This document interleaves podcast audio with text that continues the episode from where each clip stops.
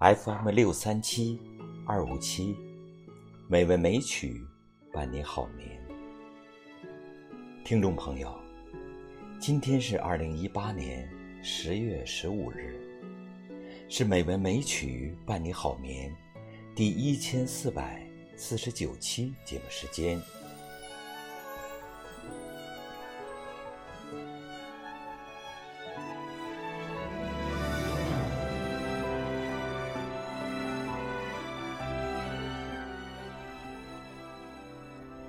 今天，主播心境将与您一起共同欣赏朱自清的《背影》。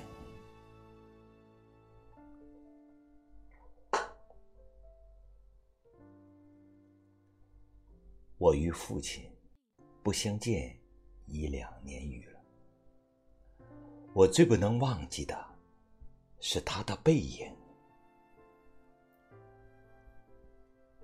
那年冬天，祖母死了，父亲的差事也交卸了，正是祸不单行的日子。我从北京到徐州，打算跟着父亲奔丧回家。到徐州见着父亲，看见满院狼藉的东西。又想起祖母，不禁簌簌的流下眼泪。父亲说：“事已如此，不必难过。好在天无绝人之路。”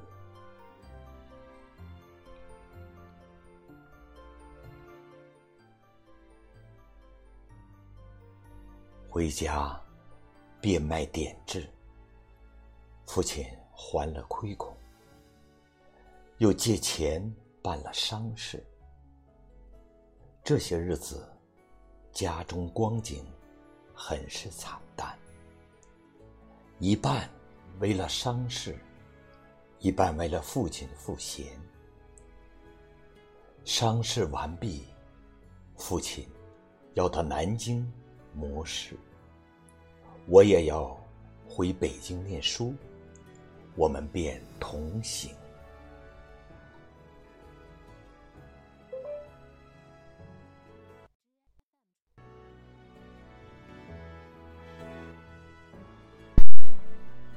到南京时，有朋友约去游逛，勾留了一日。第二日上午，便须渡江到浦口，下午上车北去。父亲因为事忙，本已说定不送我，叫旅馆里一个熟识的茶房陪我同去。他再三嘱咐茶房慎施仔细，但他终于不放心，怕茶房不妥帖，颇踌躇了一会儿。其实。我那年已二十岁，北京已来往过两三次，是没有什么要紧的了。他踌躇了一会儿，终于决定还是自己送我去。我再三回劝他不必去，他只是说：“不要紧。”他们去不好。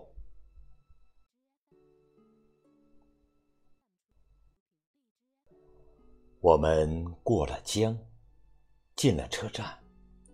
我买票，他忙着照看行李。行李太多了，得向脚夫行些小费，才可过去。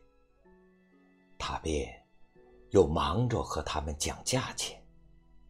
我那时真是聪明过分，总觉得他说话不太漂亮，非自己插嘴不可。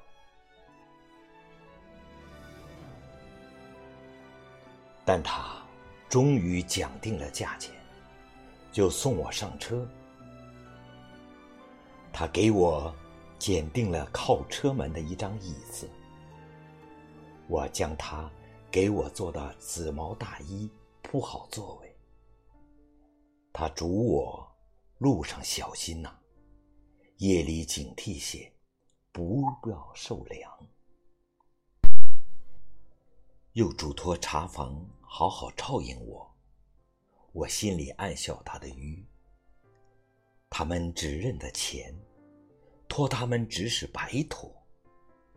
而且我这样大年纪的人，难道还不能料理自己吗？唉，我现在想想，那时真是太聪明。我说道：“爸爸。”你回去吧。他望着车外看了看，说：“我买几个橘子去，你就在此地不要走动。”我看那边月台的山栏外有几个卖东西的等着顾客。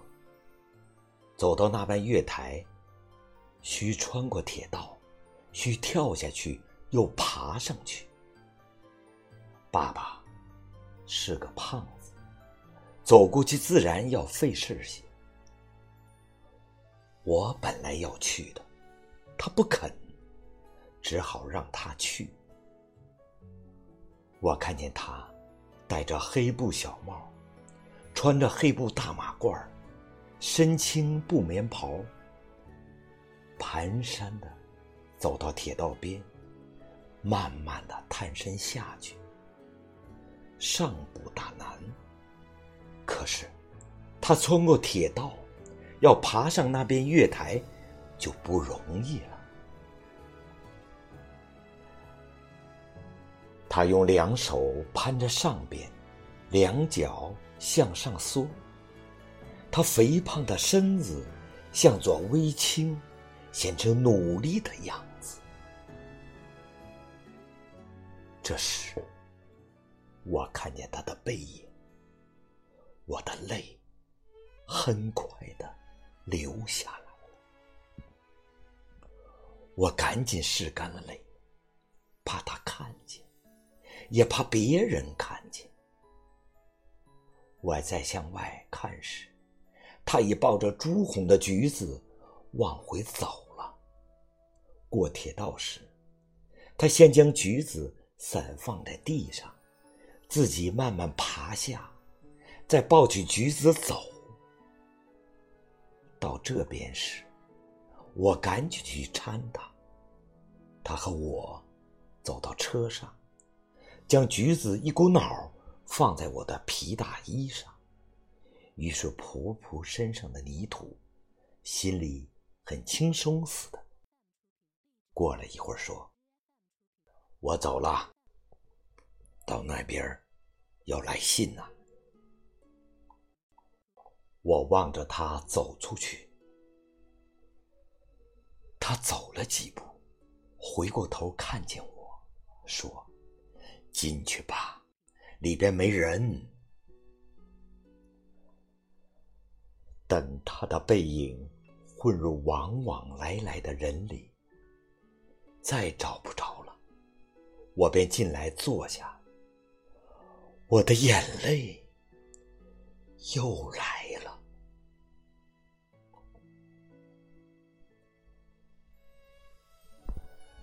近几年来，父亲和我都是东奔西走，家中光景是一日不如一日。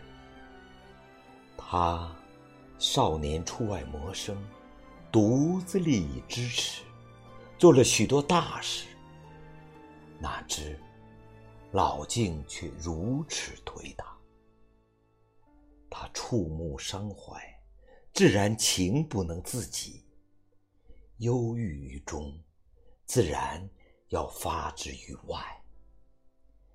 家庭琐屑，便往往触他之怒。他待我。渐渐不同往日，但最近两年不见，他终于忘却我的不好，只是惦记着我，惦记着的我的儿子。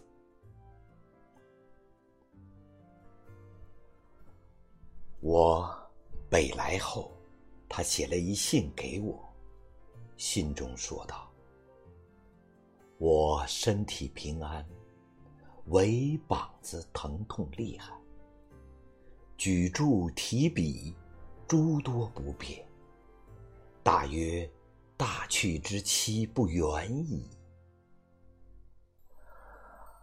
我读到此处。在晶莹的泪光中，又看见那肥胖的青布棉袍、黑布马褂的背影。唉，我不知何时才能与他相见。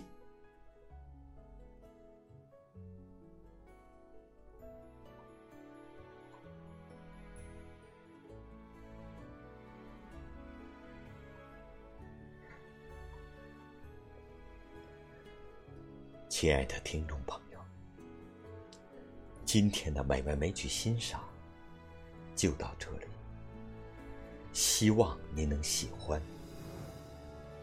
主播心静，祝您晚安，再见。